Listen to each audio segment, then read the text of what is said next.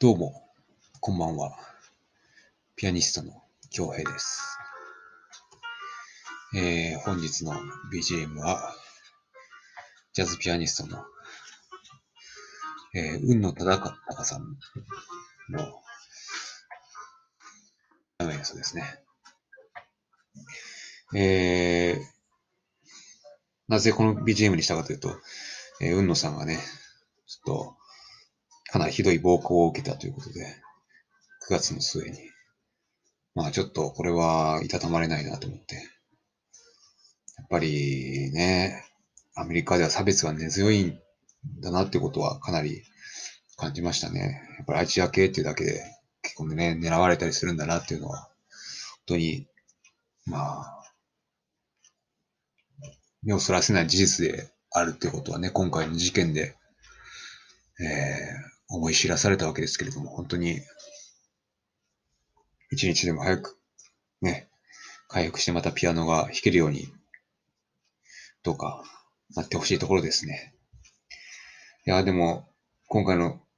事件で思うことは、本当に、いくら人生が順調で、ね、順風満帆で言ってるって言ってもね、いつ何時、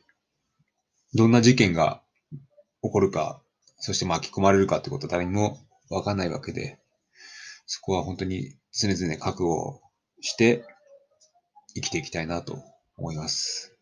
まあ自分の身にもね、皆さんの身にもね、本当に、ある日突然ね、あ、もしかしたら明日死ぬかもしれないし。ということは、まあ、もう、一、一分後、一時間後の未来っていうのは本当に誰しもわからないわけですよね。だから、いつね、奈落の外に、そこに落とされるかもわからないわけなんで、いくら、いくら楽しくって人生がうまくいってるとしても、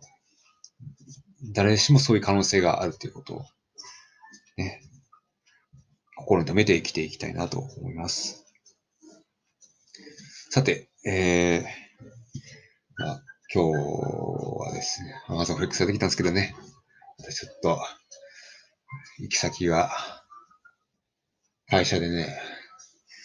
だって、自分さ、いつも午後の2時から、3時、4時からとか、4時以降に配達するんです。だからどうしても配達時間がさ、夜9時ぐらいになるわけ、9時近くになるわけで、それで、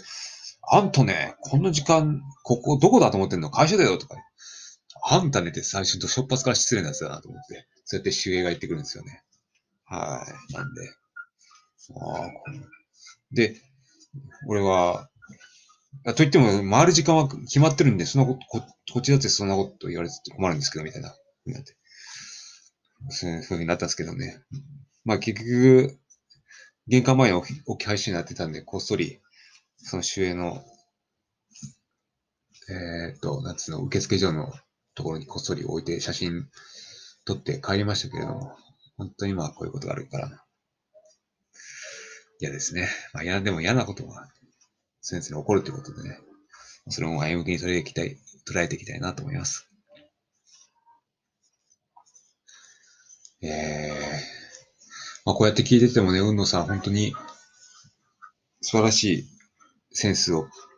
感じさせる方で、まあ本当に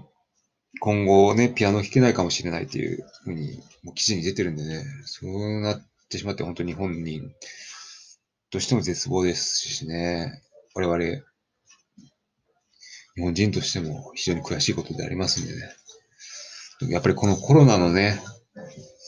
不況が影響してるんでしょうね、きっと。だからみんなそれぞれ鬱憤たまって、こういう事件が起きてるっていうのも、それも絶対一因あるはずなので、本当にこのコロナの時代ね、どうやって生きるかっていうのも、まあ、いかにですね、そういうストレスとかそういうのを発散ししていけるかっていうのはね、これからのそういうストレスのはけ口を見見つけていくのも、見出していくのも今後の社会のね、使命であると思うし、絶対、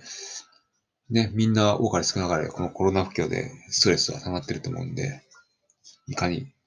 軽減していくかってことをみんなね、考えていきましょう。あ、あそうだ。あとね、まだもう一つ気になることあったんだ。スモグ料理し渡するさんっていう僕の大好きな YouTuber の一人がいるんですけど、素潜りで海に潜って、ゲテモノを捕まえて食べるっていうね、そういう YouTuber がいるんですけど、えっ、と、もう一回言いますね。素潜り漁師、マサルさんね。その人が、つい先日、突然の休止宣言を YouTube で上げて、本当に30秒ぐらいで終わってしまう謝罪動画なんですけど、なんか非常に